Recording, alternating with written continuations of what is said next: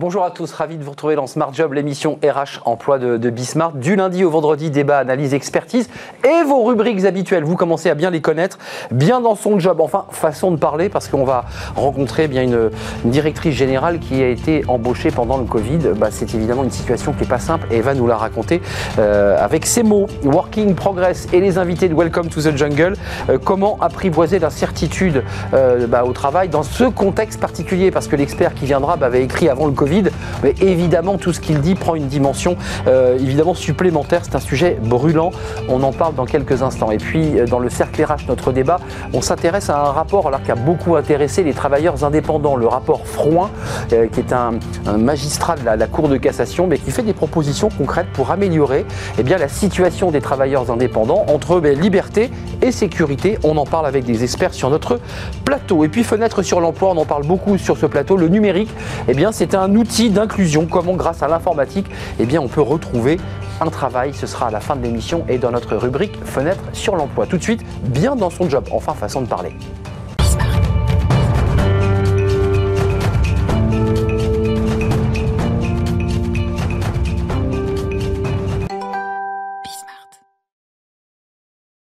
Bien dans son job. Alors aujourd'hui, c'est pas forcément le, le, le, le, bon intitulé de rubrique, encore que, on va le découvrir dans quelques instants.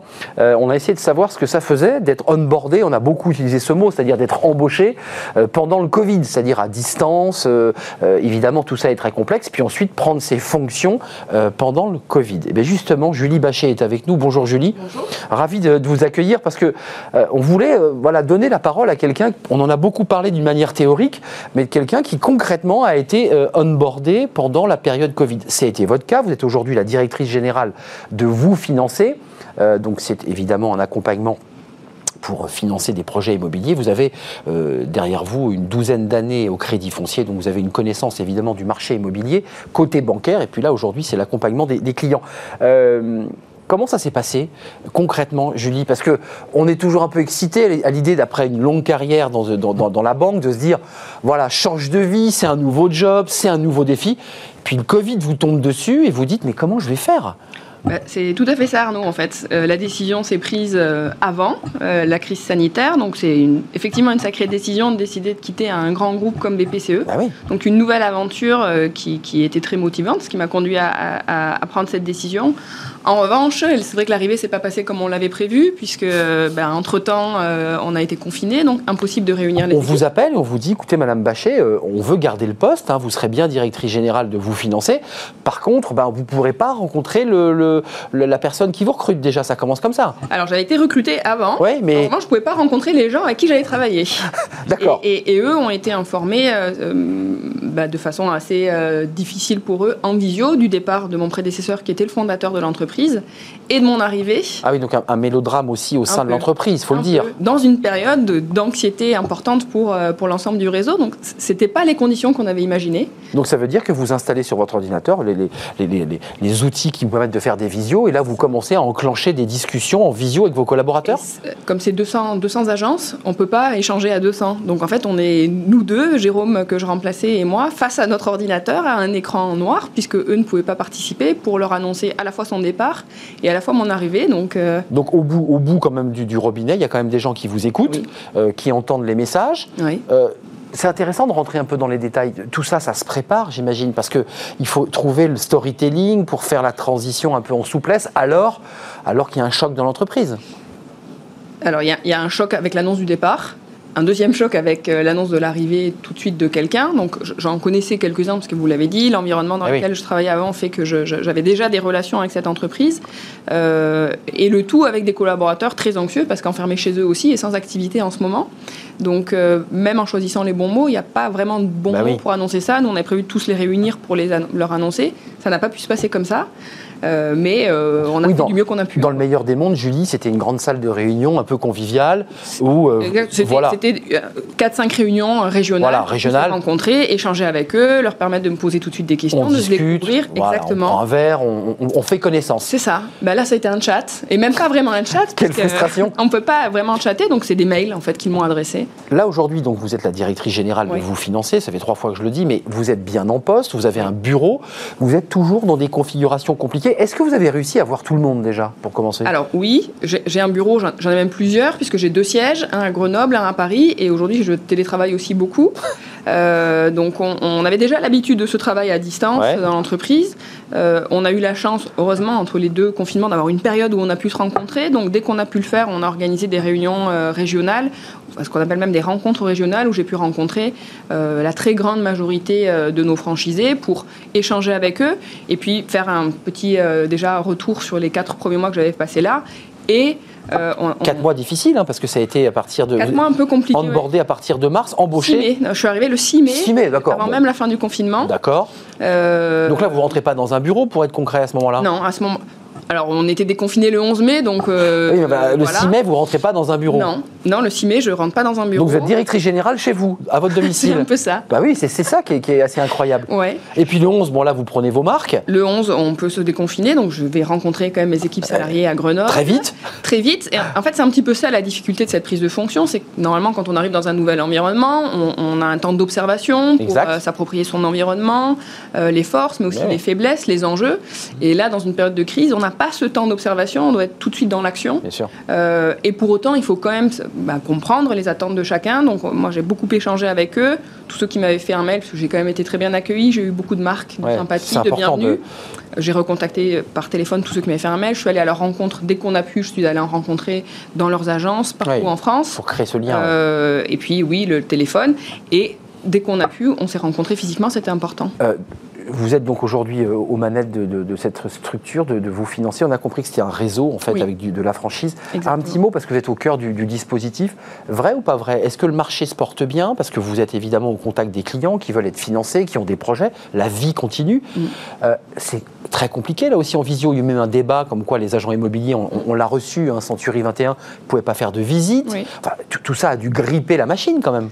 Alors, après le premier confinement, il y a eu un effet rebond très important. Donc, Ça, on l'a vu. a reparti très fort. Cette fois-ci, un petit peu moins, parce Ouais. qu'il y a quand même beaucoup d'anxiété. Puis bon, c'est quand même la période des fêtes malgré tout. Euh, et, et puis, il y a quand même euh, effectivement un environnement réglementaire qui facilite pas les choses aujourd'hui. Bah ouais. Une augmentation du nombre de refus. Euh, et, et nous, on espère beaucoup que les choses vont un petit peu s'assouplir. euh, dans les semaines et les mois qui viennent, puisque les, les- les Français ont toujours la volonté de devenir propriétaires. Nous, on a toujours la volonté de les accompagner. D'ailleurs, euh, 85% des, des dossiers que l'on prend à l'étude chez vous Ouais, vu. aboutissent. Donc il y a quand même beaucoup de personnes qui peuvent encore accéder à la propriété, mais l'année dernière c'était 95%. Hum. Donc il y a 10% de personnes qui Ouais. hier auraient pu être propriétaires et aujourd'hui ont du mal à le devenir. Avec des contraintes bancaires, avec des. Exactement. Les banques sont plus vigilantes, évidemment, Exactement. sur euh, l'apport, sur euh, ce que, ce que la personne peut, peut apporter. Avant de nous, nous quitter, est-ce que vous aviez imaginé, parce que je le redis, il y a toujours une excitation à quitter un poste euh, et de se dire je, je- je- je recommence une nouvelle vie, c'est toujours euh, très excitant. Vous imaginiez pas 15 secondes que vous alliez vivre ça Et que vous, que vous le vivez encore, d'ailleurs. Non, je l'imaginais pas du tout, et vous l'avez bien dit d'ailleurs. hein, il y a même un moment d'inquiétude de dire est-ce que je vais vraiment être Bah embauché Bah ou est-ce oui, que la situation fait que Forcément. finalement l'embauche va pas se faire? Aujourd'hui, on est à 8 mois après l'embauche. Je, je suis vraiment heureuse d'être là et d'avoir fait ce choix-là. On a déjà Mais vous regrettez pas À aucun moment, on, a, on a déjà, euh, je pense, bâti des choses, euh, des, des fondations solides avec euh, le réseau. Et je pense que si on, on sort en plus de cette crise ensemble, euh, ce qu'on aura créé, ce sera beaucoup plus fort que si j'étais arrivé dans une période où tout était beaucoup plus C'est facile. vrai, c'est vrai, c'est vrai. Quelque part, euh, il y a peut-être un bénéfice au bout du bout. La fameuse résilience oui, qu'on utilise beaucoup. C'est-à-dire que nous avons été dans une tempête, tous sur le même bateau. Maintenant que c'est en calme, bah, euh, voilà, on est, on est une vraie équipe, on est un vrai équipage. Je dis maintenant que c'est en calme, bientôt. Ouais, demain. On ouais. n'est pas en temps calme, pas Pas du encore. tout. L'année 2021 s'annonce tempétueuse. Merci Julie Bachet, directrice donc officielle, hein, officiellement directrice générale depuis mai de vous financer euh, pour eh bien aider bah, les, les clients, vous l'aurez compris, à pouvoir trouver un prêt immobilier au meilleur taux. Euh, merci Julie d'être venue Merci nous rendre visite. La suite de, de nos programmes, euh, c'est Working Progress avec les invités de Welcome euh, to the Jungle et avec Jérémy Cléda. Vous connaissez notre rendez-vous. Évidemment, c'est tout de suite. Retrouvez Work in Progress au cœur de Smart Job en partenariat avec Welcome to the Jungle.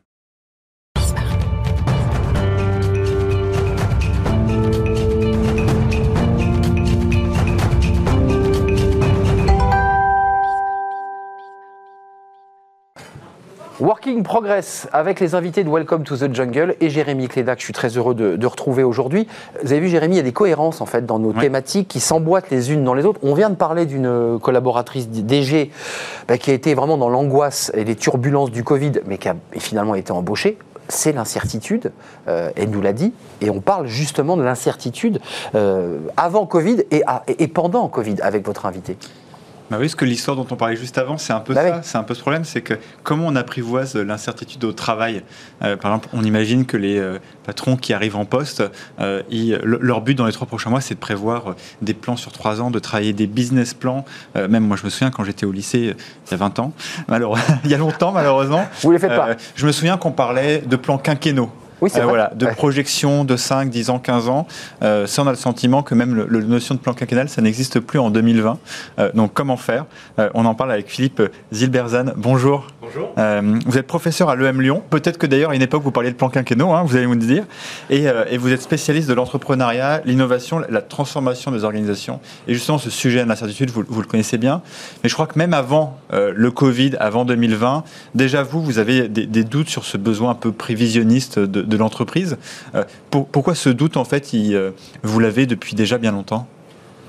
On va pas faire de, psychanalyse, mais, euh, mais je crois qu'on vit dans un monde d'incertitude. Moi, j'ai été entrepreneur avant d'être euh, enseignant, et donc j'ai vécu cette incertitude. Votre invité euh, l'illustrait tout à l'heure, et j'ai aussi vécu, effectivement, au début, j'étais produit d'une école de commerce, je faisais des plans, et je me suis rapidement aperçu des plans sur la comète, souvent? Souvent sur la comète, voilà, voire plus éloigné, et je me suis aperçu que la réalité, c'était que ce qu'on faisait avait pas grand-chose à voir avec des plans, souvent très éloignés. Donc cette incertitude, elle est là, il faut l'accepter et les plans quinquennaux, euh, je crois qu'aujourd'hui, euh, j'allais dire c'est du passé, je ne pense pas en fait, malheureusement. Mais vous avez raison, on a toujours envie d'en faire et la réalité, c'est que, c'est que la, on, va ailleurs en fait, en pratique. Et, alors comment fait? Oui, j'avais très envie en plus de ressortir le mot plan quinquennal. Moi j'ai envie de dire datar dans ce cas-là. J'y pensais très fort. Oui, alors les, plus jeunes de, nos spectateurs ne sauront pas forcément ce qu'est la datar, mais enfin, la data voilà. qui, prévoyait aussi des, des, des, prospectives sur plein de projets. Commissariat au plan. Exact. En tout cas, voilà, Arnaud a raison de rappeler ça. C'est vrai qu'on est, on est rentré dans une économie de, de plus en plus prévisionniste. Euh, les, enfin, les organisations s'organisent comme ça. La bourse s'organise aussi sur ce genre de projection. Comment fait-on alors pour euh, amener euh, justement cette appréhension de la certitude au bon niveau dans l'entreprise Comment vous, vous défendez ce, sujet? Alors d'abord, il y, a, deux éléments. Y a, c'est un peu comme la drogue, c'est la prévision, c'est assez agréable, mais ça, nous tue euh, à, long terme. Euh, donc il y a, d'abord faire partager l'idée que la prévision, c'est pas toujours inutile, à condition de bien savoir qu'il y a de très fortes chances qu'on se plante. Donc l'exercice n'est pas inutile. Après, il y a la question de qu'est-ce qu'on fait quand on, quand on sait qu'on ne peut pas tout prédire. Là, il faut se tourner vers euh, l'entrepreneuriat au sens large. Les entrepreneurs, c'est ce qu'ils font très souvent. Ils peuvent faire des business plans pour lever un peu d'argent. La réalité de l'entrepreneuriat, c'est que on construit quelque chose dans l'incertitude, parce que l'incertitude, c'est aussi une ah source d'opportunité.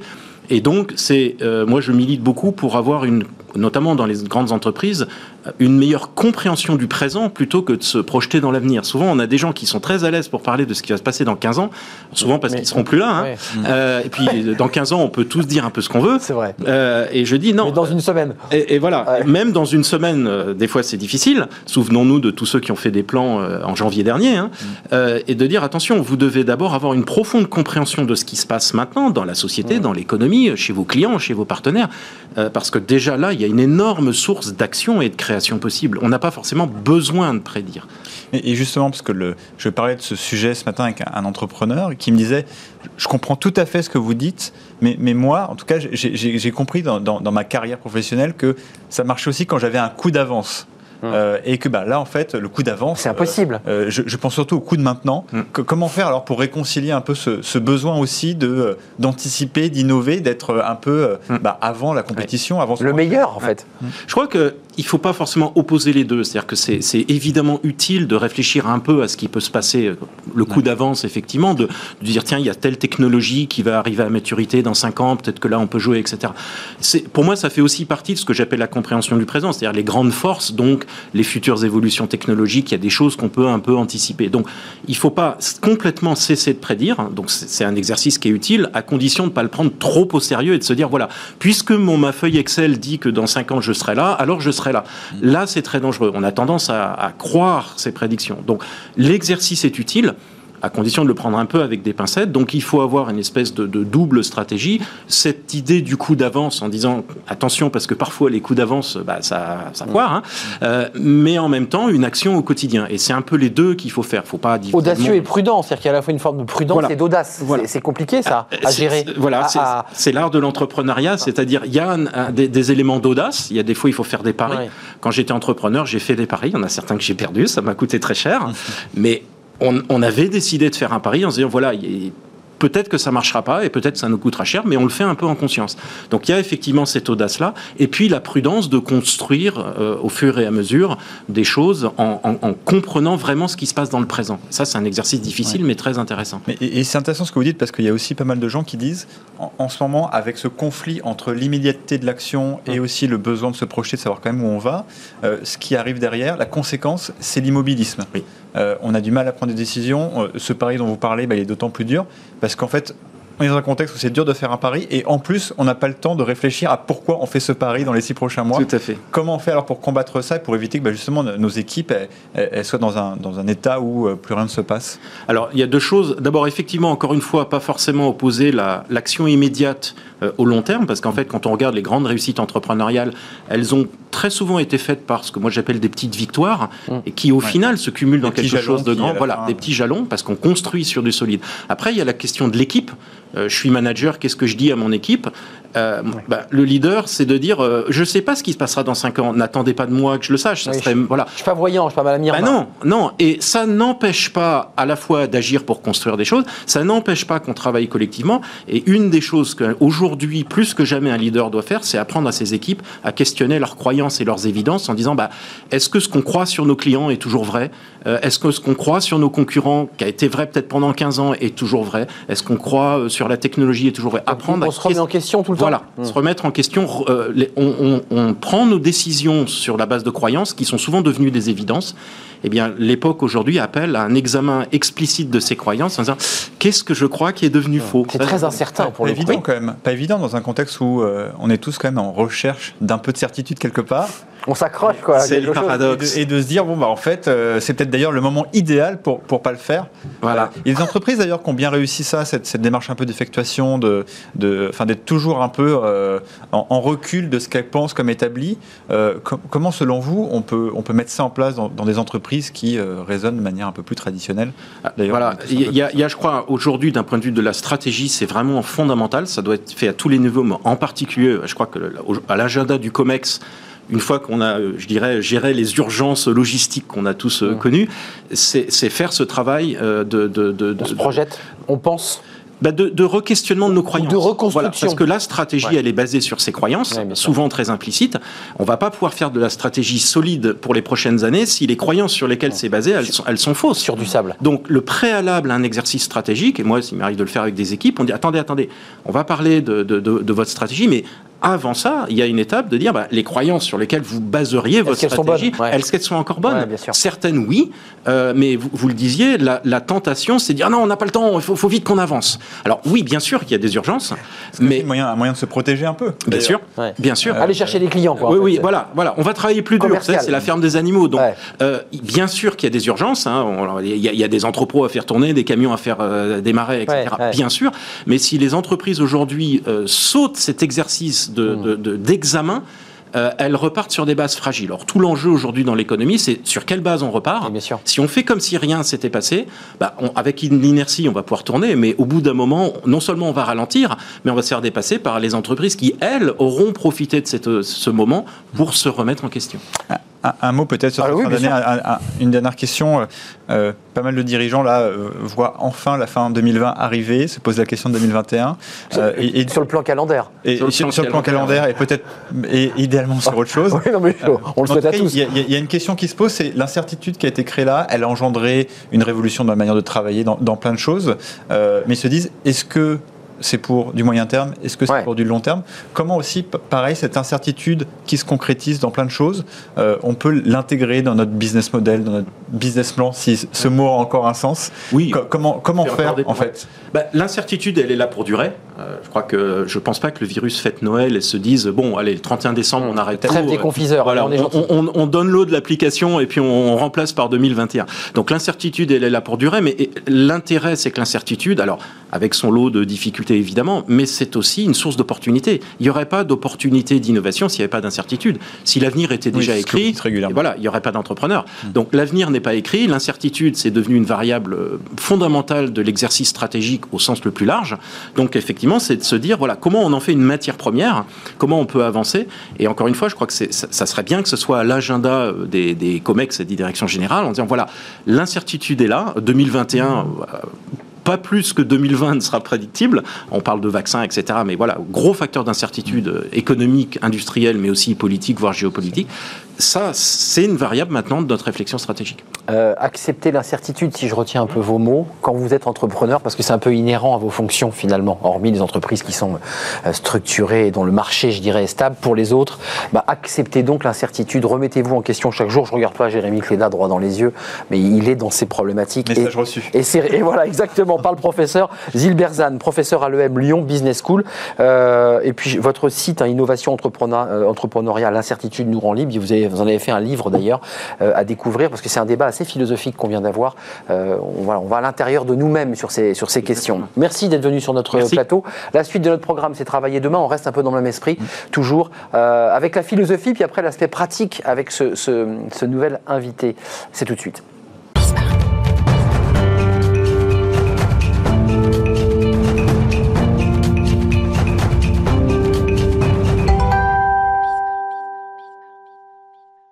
Jérémy, travaillez demain avec votre invité que vous allez nous, nous présenter euh, sur, euh, là aussi, alors on est moins dans l'incertitude que sur, je dirais, la stratégie de, de la remise en question d'un collaborateur qui dit bah, je veux faire un bilan de compétences, je veux me remettre en question. Euh, Racontez-nous tout.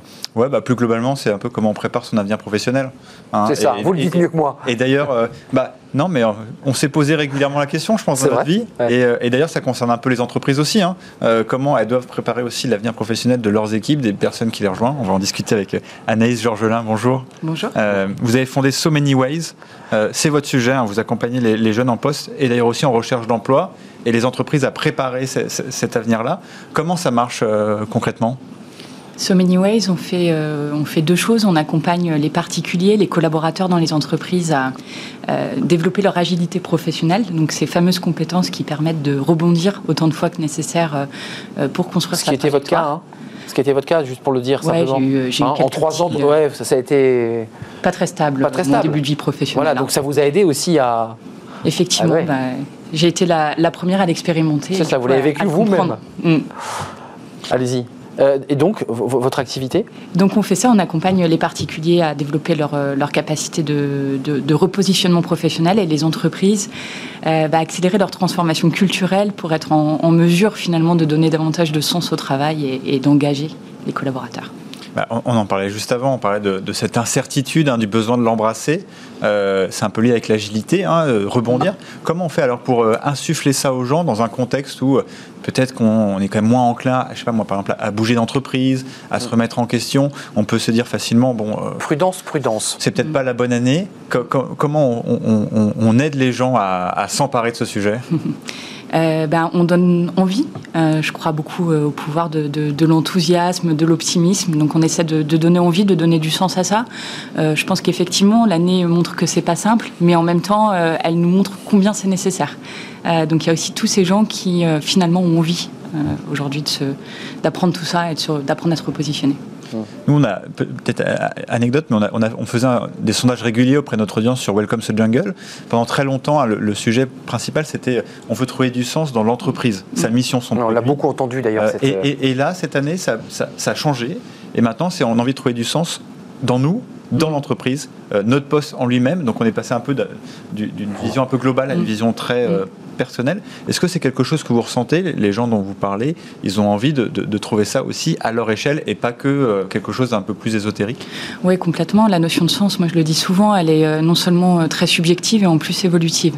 Euh, et on la simplifie trop souvent et on a trop souvent cru que c'était la raison d'être ou euh, à la dimension euh, soci- de la société avec un petit S ou avec un grand S, euh, alors que finalement c'est c'est multifacteur. Ça évolue. Ça veut dire qu'on peut, on peut une année considérer que ce, ce- et puis faire évoluer évoluer le sens qu'on donne à son emploi Exactement. ou à sa fonction. Exactement. Il y a toutes C'est les pas figé.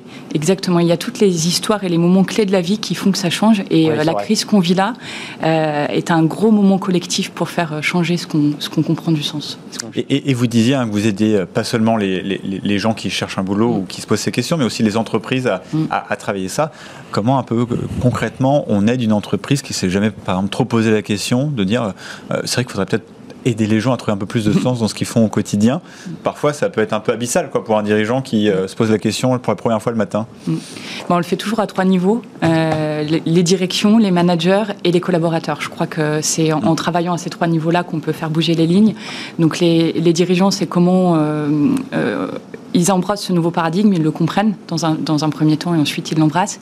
Les managers, comment on leur donne des clés pour comprendre ces différentes dimensions du sens et être capable de le donner de manière individualisée?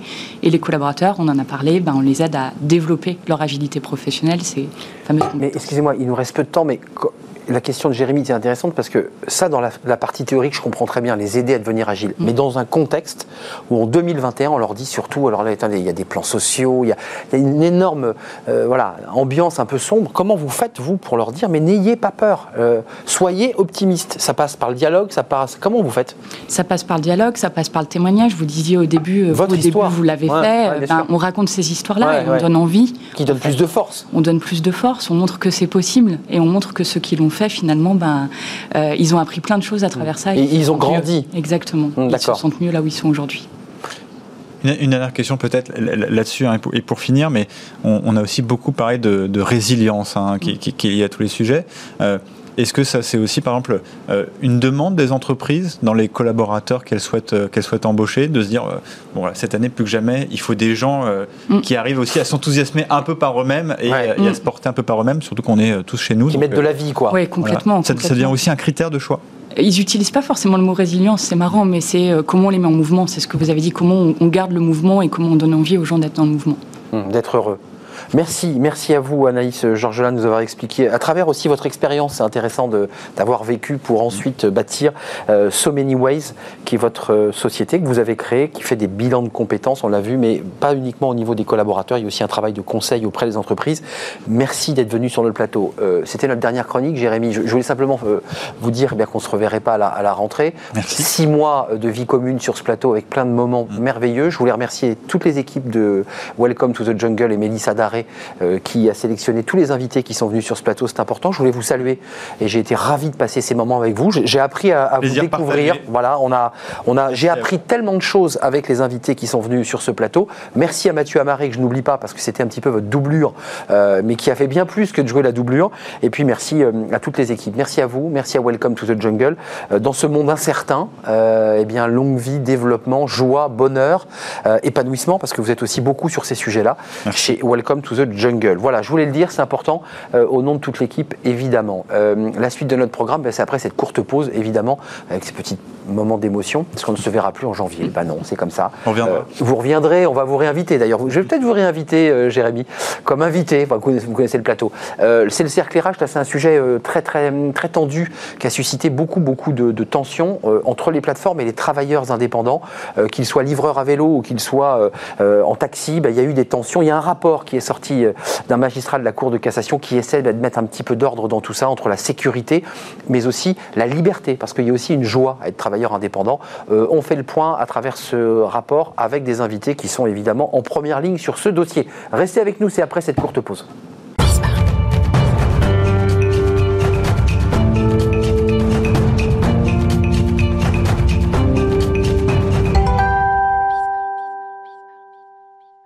Le débat, le cercle RH, euh, on parle d'un sujet alors important qui est intimement lié aux questions liées à l'emploi, euh, les fameux travailleurs indépendants. Vous avez vu ces manifestations, ces, ces tensions entre les plateformes et les travailleurs indépendants, et eh bien une petite avancée. On va l'expertiser. Alors c'est un sujet de droit, mais c'est aussi un sujet philosophique. C'est le fameux rapport Frouin, qui est un ancien magistrat euh, de la Cour de cassation qui, qui s'occupait évidemment des affaires sociales, qui a remis un rapport au Premier ministre, justement suite à ces polémiques. Il était remis début décembre, et il fait des propositions assez concrètes. Euh, on va revenir sur les, propositions qu'il fait, l'idée étant de garantir une certaine sécurité tout en maintenant la liberté attenant aux, travailleurs indépendants. Alors qui peut paraître paradoxal, parce que quand on est indépendant, bah, évidemment, il faut aller jusqu'au bout, mais les revendications d'un certain nombre d'acteurs euh, et de chauffeurs et de livreurs, c'était de dire, mais on n'a aucune protection sociale et on voudrait, on souhaiterait avoir une protection sociale attenant à notre liberté. Alors là, on va faire un débat philosophique de droit et puis avec des acteurs qui ont vécu sur le terrain. Euh, Anne-Sophie Moreau, merci de revenir sur le plateau, rédactrice en chef de Philonomiste, Oui. euh, et vous êtes, comme je l'avais dit la fois dernière, qui me semble être la meilleure définition pour vous présenter, la passerelle entre l'entreprise et la philosophie, Euh, école normale supérieure philo, puis l'ESSEC, école de commerce, donc vous mariez les deux, et on va essayer de comprendre bah, ce qui se passe, évidemment, d'un point de vue, dire, philosophique. À mes côtés, le droit, rien que le droit. Étienne Pujol, vous avez signé un papier d'ailleurs, hein, vous êtes avocat euh, au barreau de Paris, spécialiste en droit social, et vous avez signé une tribune, un papier euh, dans les échos, euh, parce que vous, certains acteurs dont vous faites partie, considèrent que les propositions Froin, c'est peut-être pas celle-là qu'il faut choisir, mais peut-être le CDD ou le CDI intérim. Il y a des options, il y a des propositions. Et puis avec nous sur le plateau, je, le disais, c'était intéressant d'avoir des acteurs, euh, de ceux qui ont milité sur le, terrain. Brahim Ben Ali, merci d'être avec nous, Euh, secrétaire général du syndicat INV intersyndical national VTC.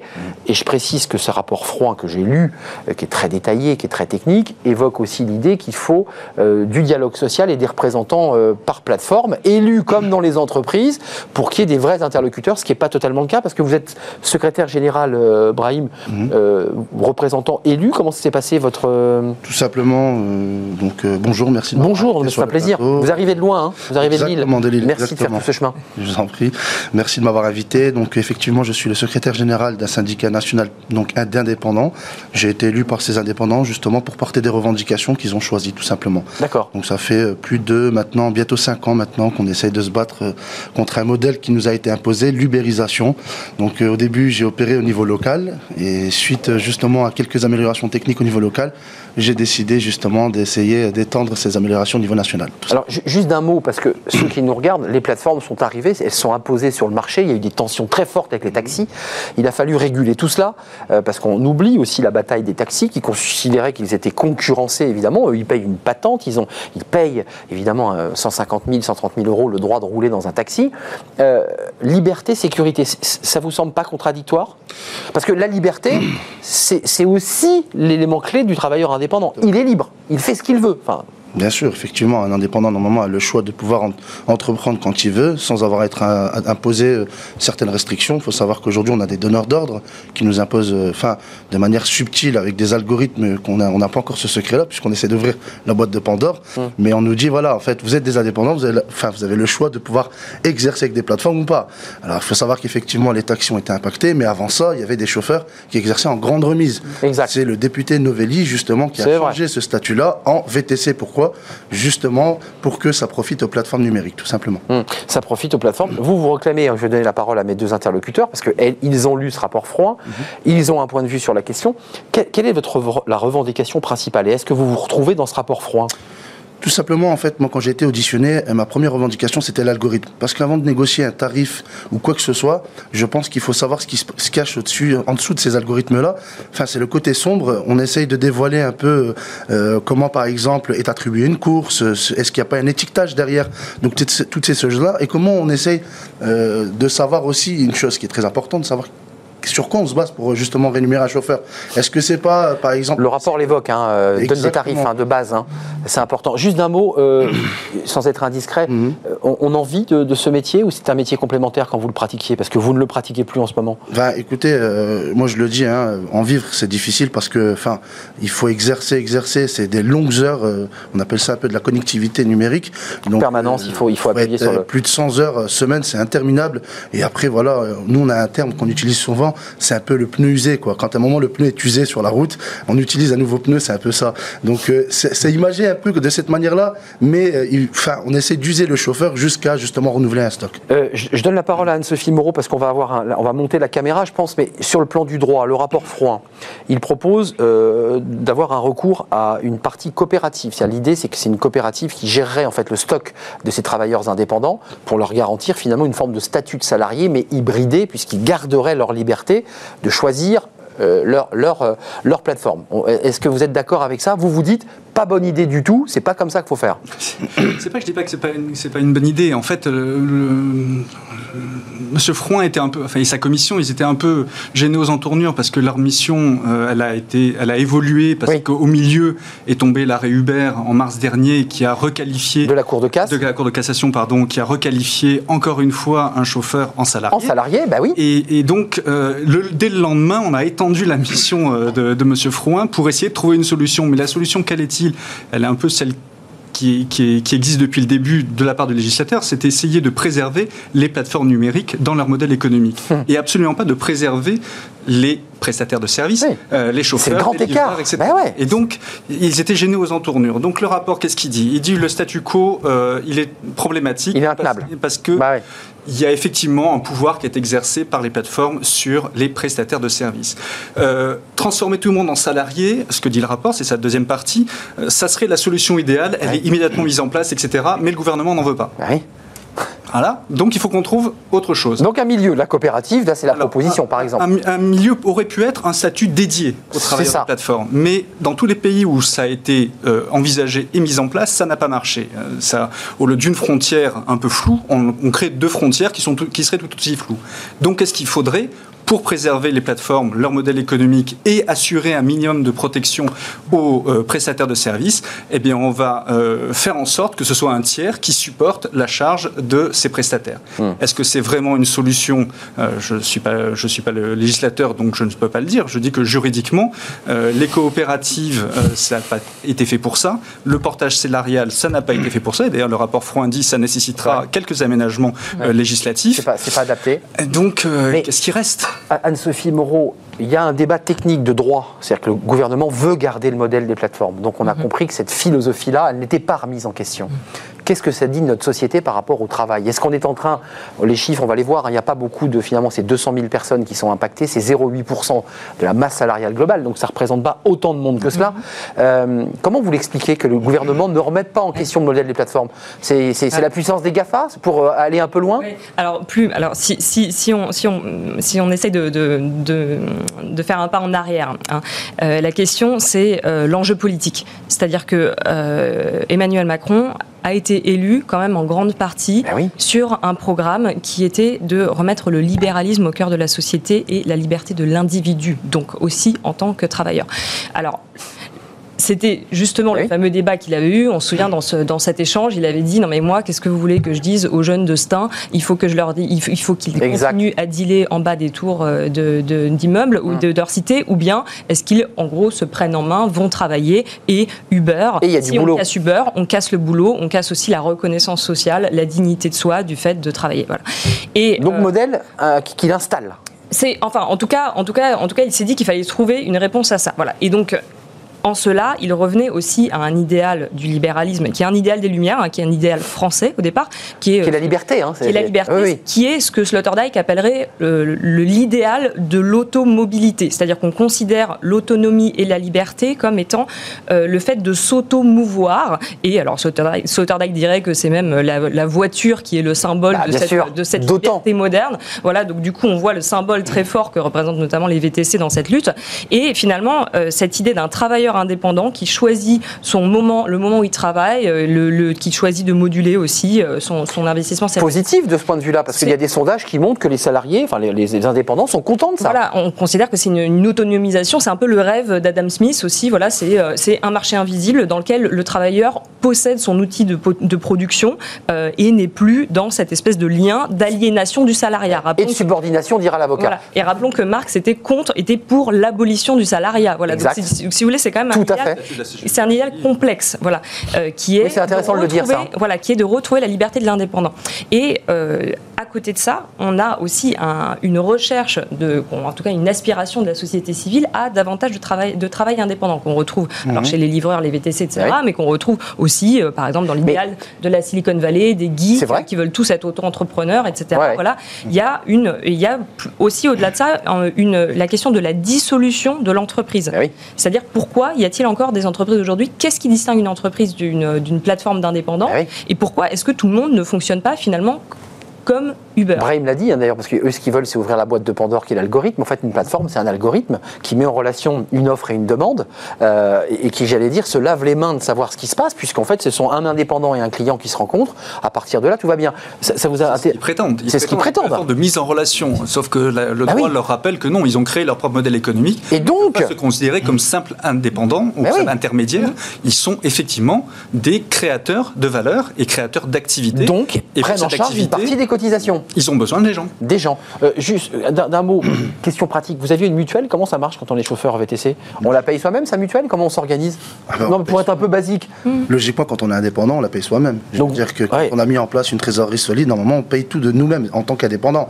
Maintenant, euh, pour revenir sur la question, quand vous dites, euh, par exemple, les solutions qui ont été de proposer coopératives ou portage salarial, on a déjà un exemple avec la société KOKO qui a fait du portage salarial en se dédouanant de toutes ses obligations sociales, en amenant un tiers justement à prendre et à supporter toutes ces obligations. Donc en fait, le but, c'est encore une fois de trouver un échappatoire à ces plateformes pour pouvoir encore une fois essayer de supporter cette requalification en tant que salarié en masse qui arrive. Mais Brahim, c'est pas, je veux pas. Tout d'un coup, j'entends Karl Marx. Moi, je- évidemment, j'entends bien. Qui, qui, à l'époque, et, et la CGT, vous le reconfirmiez, considérait que finalement, quand on était un indépendant, on avait plus de puissance face à la puissance du capital, et qu'on avait. Donc, c'était ça le débat qui était posé par le- les marxistes. C'est le monde merveilleux parce qu'après tout, on se dit, mais vous devez être super heureux. Et c'est exactement l'inverse, puisqu'on lit des articles où vous dites, on est des esclaves du système, on est encore plus écrasé que lorsqu'on était salarié. Donc finalement, la, la- la prophétie de Karl Marx euh, n'est pas allée au bout là. Mais, mais pourquoi? Mais- Parce que le rapport de force n'est pas le bon. Le, le problème aujourd'hui au XXIe siècle, c'est que l'indépendant, il doit être en mesure de fixer son prix et la manière dont il réalise la prestation. Et d'ailleurs, les, livreurs, les VT6, ils choisissent pas le prix. Prix fixé, hein, on est l'algorithme. d'accord. Déjà, il faut savoir que là, fait, effectivement, euh, enfin, les prix sont fixés. Et d'ailleurs, euh, quand on regarde, il y a une grosse différence entre un GPS en temps réel qui vous annonce un nombre de kilomètres et un temps qui sont totalement différents de ce que Uber vous annonce. Donc déjà, on est biaisé sur le c'est plus court, c'est moins. Ah oui, Bah, c'est plus court. sur la tarification déjà. Par exemple, le vol d'oiseau, Uber vous fait passer euh, voilà, un vol d'oiseau euh, dans les voies de bus, voies de secours, on dit chez nous. Enfin, il y a pas mal de choses qui vont pas. Et d'ailleurs, pour Et vous perdez pourquoi- 3 km. bah, on perd par exemple euh, 20 minutes, euh, 3 km. Donc euh, au final, on, on se rend compte que par exemple, on va perdre 30 à 50 euros par jour. Hein, de Ouais, parce que chiffre mis bout à bout. Bah, bien sûr. Donc on a, nous, on a déjà fait un constat avec un huissier de justice. On a déjà vu que sur le terrain, il y avait des différences entre ce que Uber annonçait sur son GPS, parce que le calcul du prix est basé sur le GPS d'Uber. Et euh, il faut voir que le GPS en temps réel, Ouais. c'est pas la même chose. Il y a une différence énorme. Et d'ailleurs, il Uber s'en excuse en disant, vous savez, la technologie n'est pas parfaite, Monsieur Ben Ali. Et c'est ça que je reproche à Uber. D'ailleurs, un point intéressant sur. euh, D'ailleurs, Uber ne vous reprend plus, pour le dire. ben, Euh, enfin, ah, oui, voilà, euh, c'est fini. Vous avez été. plus sur le, le terme d'un contrat, pseudo-contrat euh, fictif, où ils disent que voilà, il y a, enfin, toute personne qui tient des propos diffamatoires, que ce soit des clients ou des chauffeurs, se voit son compte partenaire désactivé. Ah, d'accord. Même pour un Oui. client, d'ailleurs, il faut le préciser. Ah oui, oui, même pour un client. sur euh, ça, c'est marqué dans leurs conditions générales. Et d'ailleurs, pour revenir un peu pourquoi euh, l'algorithme, pour nous, c'est important, il faut voir les brevets d'Uber. Il y a 150 points donc, euh, sur lesquels on, on explique euh, comment sont un peu attribuées les courses. Par exemple, je, je suis un client un peu tatillon, j'ai besoin d'un véhicule propre. Donc, généralement, je mets des commentaires où je dis, bon, le véhicule était un peu sale, ce chauffeur n'a pas un véhicule nickel chrome. De qu'est-ce qu'on va faire? L'algorithme va essayer de se matcher, c'est-à-dire un profil avec un chauffeur avec un véhicule propre, avec un client, justement, qui veut un véhicule propre. C'est un peu comme ça. Et, et ça me rappelle un peu, justement, un- ce livre. c'est est, Matrix. euh, non, mais c'est réellement ça, et c'est pour ça que c'est intéressant de le dire. C'est un peu l'amour sur les algorithmes. On, on explique un peu le- comment on se match les profils avec Tinder. Ouais. C'est la même chose. Il faut le savoir. Donc, euh, il n'y a pas une réelle indépendance. En vérité, on est géré sous un C'est bien ce que. Donc, ju- juste d'un mot quand même sur, Oui. sur la, la philosophe qui prenait la parole, mais aussi celle qui observe dans l'entreprise. Mais la notion de liberté, elle disparaît, puisqu'il y a une forme de, là, de- d'asservissement Mhm. euh, par évidemment. rapport à une plateforme. Alors évidemment, la question c'est qu'est-ce qu'une liberté Qu'est-ce que la liberté d'un indépendant dans Bah un oui. rapport de force qui est fondamentalement dis- dissymétrique Bah oui. Et alors c'est intéressant parce que on revient. Alors on compare souvent euh, le- le- la condition euh, des, des- des- notamment des chauffeurs Uber euh, au, euh, à ce qu'on appelait les tâcherons du 19e siècle. Euh, pourquoi? C'est Parce ça. qu'en fait c'était une question qu'on se posait déjà à l'époque parce que évidemment, alors il y avait il y avait l'usine, il y avait des gens qui venaient travailler, il y avait des mineurs notamment, et en fait on était dans une époque euh, finalement assez similaire à la nôtre, c'est-à-dire une, une époque de, de bah, déjà d'une part de grande misère sociale, d'autre part de déracinement, c'est-à-dire énormément de gens qui changeaient de région, qui cherchaient du travail partout Ou de pays, d'ailleurs. ou de pays, certains. bien sûr. Et, euh, et face à cela, euh, on s'est retrouvé avec, alors, une relation contractuelle, effectivement, de ces travailleurs qui venaient offrir leur. Mmh. leur Et ils viennent travailler à la tâche, à la tâche. Voilà, qui étaient payés à la tâche, qui venaient l'offrir à des. À, des, À la des- journée, hein, la des plupart du temps. À la journée, à l'heure, peut-être Ouais. aujourd'hui, à la minute même. Et, euh, et, et, euh, et, et- et Karl Marx, déjà, pour, pour, pour revenir. Mais décidément, il est bien présent aujourd'hui. marxiste de plateau aujourd'hui, euh, déjà avait, avait, avait vu le problème, puisqu'il il, il disait le problème, c'est que finalement, euh, on se retrouve face à une. Il appelait ça une armée de réserves industrielles. Mais bien sûr, Il disait, on un a on a un stock sans fin de gens qui sont prêts à venir travailler. euh, dans des conditions, voilà, selon des conditions qui sont fondamentalement inégalitaires. Et, euh, et, dans le cas de- et dans le cas d'Uber, en fait, la question. Alors, le problème, c'est qu'il y a plusieurs questions qui sont différentes. Il y a la question du rapport, euh, au- enfin, du, du rapport de force aux, aux plateformes, donc évidemment de la rémunération, voilà, qui est, qui est, euh, qui est, qui est posée par ce, ce problème Ouais. d'avoir énormément Un rapport de dépendance et ils ont la main sur ce un stock. rapport de dépendance, un rapport de gouvernance aussi, avec ce ce problème de la gouvernance al- algorithmique, l'absence de transparence, etc., qui font D'accord. que on Ça, dans évoqué. un rapport libre, vous l'avez bien dit. Et euh, il me semble qu'il y a d'autres questions qui sont nettement plus délicates, et là, pour le coup, le Et rapport la parole, ne répond pas ouais. à toutes les questions. La question beaucoup plus délicate, qui est la question de la protection euh, sociale de- des travailleurs, et de la question de savoir s'il faut un, les laisser en indépendant, deux, les requalifier en salariés, trois, leur proposer des Pujol. formes comme la coopérative. C'est en ça. reparler. Juste euh, vo- votre proposition, parce que là vous avez évoqué l'idée, on, on l'entend chez un acteur qui dit bah, on, on- on délègue en fait, on prestate à, une autre structure les cotisations et le, social, mais la plateforme paye rien. Qui va payer au final là Si on crée un statut un peu particulier, qui paye les cotisations? Bah. Concrètement, normalement c'est la plateforme. En, théorie, ça devrait être la plateforme. En- en théorie. Qu'il devrait. Après, euh, utilisant des indépendants, normalement, c'est à l'indépendant de le faire. Le problème, c'est que est-ce que la rémunération de l'indépendant par le biais de la plateforme Permet Ben, bien de sûr. se protéger Tout est une question de financement derrière, de se protéger contre les accidents du travail, puisqu'on voit ouais. que l'arrêt Normandy Equitizy, le premier de la Chambre sociale de la Cour de cassation, portait sur un accident Exact. de travail d'une société qui a été en liquidation judiciaire. Donc, comment se retourner pour être protégé par la législation sur les accidents du travail, etc. etc. Et les, les solutions qui sont envisagées sont encore, et vous le soulignez tout à fait, euh, sont des solutions d'externalisation encore de, de, Donc de ça, cette charge-là. ça protège la plateforme d'un surcoût de cotisation pour l'instant. Euh, le modèle du CDI, alors c'est toujours la même chose, du fameux CDI intérim, de toutes les propositions qui sont évoquées, il y a plusieurs formules. Quelle serait la meilleure solution pour un salarié? Parce que finalement, si on le met en CDI intérim, il perd son statut de travailleur indépendant. Donc en fait, on, on- on se mord la queue là. On se mord la queue. En fait, le, le Code du travail, vous le disiez tout à fait, la, la jeunesse du Code du travail, c'est le travail industriel, où on cherche à protéger euh, l'ouvrier euh, dans une usine. Ouais, soumis finalement des- Exactement. Aujourd'hui, avec euh, une société de services, euh, on- le code du travail n'est plus adapté. On parlait la dernière fois ensemble de- du télétravail. Est-ce que vous avez chez vous toutes les signalétiques obligatoires du lieu de travail? Bien sûr que non. Bah non. Il n'y a pas la sortie, le, le panneau sortie dans, dans votre appartement. Or, le code du travail vous l'impose. Enfin, l'impose à l'employeur Ouais. si son salarié est chez lui. Et le code du travail, dans son ensemble, est fait comme ça. Mais- le statut de pigiste, par exemple, Oui, permet exact. Un statut à la fois d'être rémunéré à la tâche et d'avoir une protection qui est financée par l'employeur. sans rapport Euh, de subordination, hein, vous le confirmez s- sans rapport de subordination excessif en Très discutable. chose, puisque le journaliste va choisir sa, sa mission ou son sujet, ou alors c'est une œuvre de commande, mais il y a des minima de rémunération par ça. le biais du dialogue social, et on en viendra peut-être là. Le rapport Frouin parle aussi du dialogue social, C'est une de à l'heure. missions, et effectivement, c'est Créer des vrais représentants. Exactement, parce que la collectivité et la force va permettre de, de- de rééchelonner le rapport de force. Souvenez-vous de Uber qui a réussi à mettre à mal une législation euh, en Californie sur, euh, qui, qui imposait euh, de, de les salariés. Euh, juste d'un mot, parce que le temps presse et on, on me le dit à l'oreillette, Mhm. euh, Fanny Griesmer va me tirer les oreilles. Euh, le, le dialogue social, vous êtes représentant, c'était ma première question. Vous, vous aspirez à, à avoir des vrais représentants classiques comme dans l'entreprise, avec un vote, avec des salariés représentants du personnel qui n'existent pas dans les plateformes. Il n'y a pas ça. Ah, attention, alors il ne faut pas créer des syndicats jaunes. hein. Il faut savoir que si on crée des syndicats au sein des plateformes Les jaunes, c'est ceux qui sont un peu les, les- les traîtres, hein, c'est dans le langage On va syndical. expliquer, voilà. Voilà. Euh, le but, c'est de ne pas créer encore euh, des pseudo-syndicats avec des, des représentants de plateformes Amis. qui vont être téléguidés. Il faut savoir qu'aux États-Unis, ça existe déjà. On a déjà euh, donc un représentant de plateforme qui Hum, est et qui parle au nom du patron, quoi. et qui parle au nom des, des plateformes. Nous, aujourd'hui, c'est pas ça. Nous, aujourd'hui, ce qu'on dit, c'est qu'il faut justement dissocier, parce que c'est une plateforme de mise en relation clientèle et pas une société de transport. Sachant que la Commission européenne avait avait statué sur le fait que les États membres pouvaient la requalifier comme telle.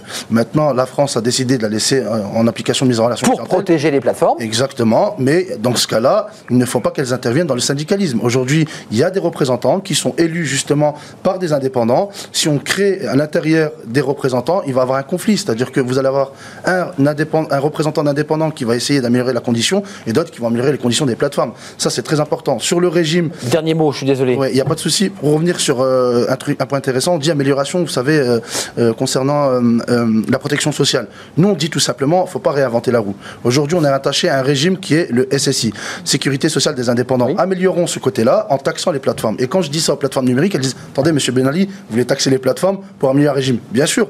Et ça fait un moment que vous ne quittez pas de la TVA, de toutes vos obligations fiscales. Et eh bien, il vous faut taxer ces plateformes-là pour améliorer un régime existant. Tout Merci. Je suis désolé. Anne-Sophie, 10 secondes, si vous êtes capable de nous le dire en 10 secondes. Très rapidement, euh, le problème, c'est qu'il demeure un impensé qui est le travail indépendant voulu, qui est aussi la, volonté, par exemple, de varier les activités. Mmh. Et il y a des systèmes, par exemple, qu'on n'envisage pas. Et il y a, moi, je trouve que le problème fondamental, c'est qu'il y a des gens qu'on décide de, de, protéger via l'État, par exemple, euh, via le, le, système de l'intermittence. Hein. Aujourd'hui, par exemple, les, voilà, les, les, intermittents du spectacle, eux, ils ont un système avec une assurance chômage. Alors, vous allez me dire, c'est déficitaire, etc. Mmh. On pourrait le réformer, on devrait le réformer avec un système de bonus-malus. Mais on oublie les 200 000 travailleurs indépendants. Et on a sans problème prolongé les droits des intermittents jusqu'en août 2021. Par contre, on considère dans une société finalement fondamentalement inégalitaire que des gens qui euh, font le zouave sur une scène sont plus importants et moins essentiels que les gens mhm. qui euh, vous apportent par exemple Merci votre repas, vous transportent et c'est un problème. À l'époque, Macron avait évoqué les insiders, les outsiders, c'était un de ses éléments de campagne. Et finalement, il en refabrique par ce modèle, finalement, avec un, des, indépendants à deux vitesses. Vous allez revenir parce que ce débat des indépendants, il est clairement pas euh, clos. le rapport va être utilisé pour travailler sur un décret ou une ordonnance en 2000. Donc ça veut dire que c'est la base de travail, le rapport froid. On, vous reviendrez nous en parler. on fera un débat encore plus long parce qu'on avait, j'avais encore plein de questions à vous poser. Merci Anne-Sophie Moreau, rédactrice en chef de Philonomiste mm. à découvrir sur Internet. Hein. Mm. Euh, merci d'être venu sur le plateau. Étienne Pujol, avocat au barreau de Paris, spécialiste en droit social. Et puis je remercie euh, parce que vous êtes devenu un expert finalement. D'abord au départ chauffeur VTC, puis vous avez potassé le droit européen. Vous êtes un spécialiste de cette question, secrétaire général du syndicat INV, Brahim Ben Ali. Merci d'être venu nous rendre visite. C'est bientôt la fin de notre émission, mais pas encore. Fenêtre sur l'emploi. Bah, de nouveau, l'informatique, le numérique, bah, ça nous permet à la fois de, de retrouver un boulot. C'est ce que va nous expliquer notre dernier invité. Fenêtre sur l'emploi vous est présenté par Le Bon Coin, le bon partenaire de vos recrutements.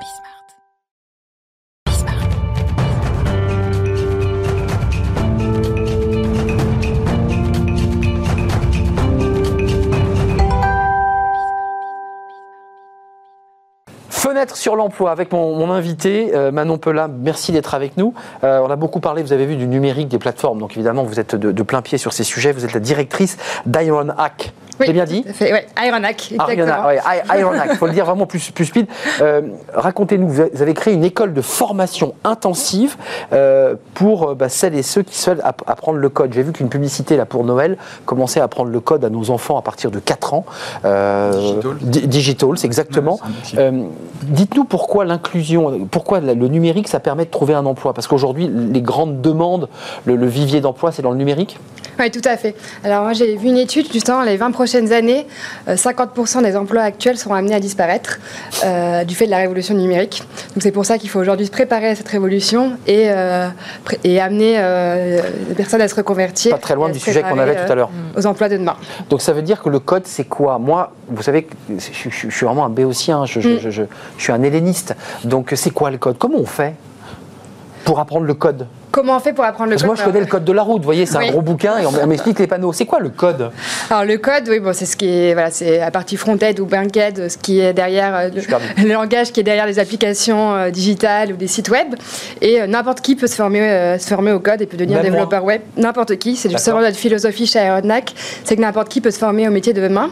Et aujourd'hui, on propose des formations courtes, accélérées. Combien? Une semaine, 15 jours? En 9 semaines. Donc, c'est plus de 420 heures de, de cours, plus une semaine d'accompagnement professionnel. On comprend sur son enfin son nouveau. Euh, Alors c'est euh, tout à fait, c'est une manière de financer sa formation. Ça peut être le CPF, l'AIL de l'emploi, euh, une AIRE, des aides régionales. Il y a aujourd'hui beaucoup de dispositifs pour financer sa formation. Moi, j'étais auparavant dans un domaine qui n'était pas l'informatique. Je veux me former parce que je sais qu'aujourd'hui il y a un emploi, mon poste va fermer. Oui je vous appelle, je vais sur Internet, je vais voir ma DRH. Comment on fait pour accéder à votre structure?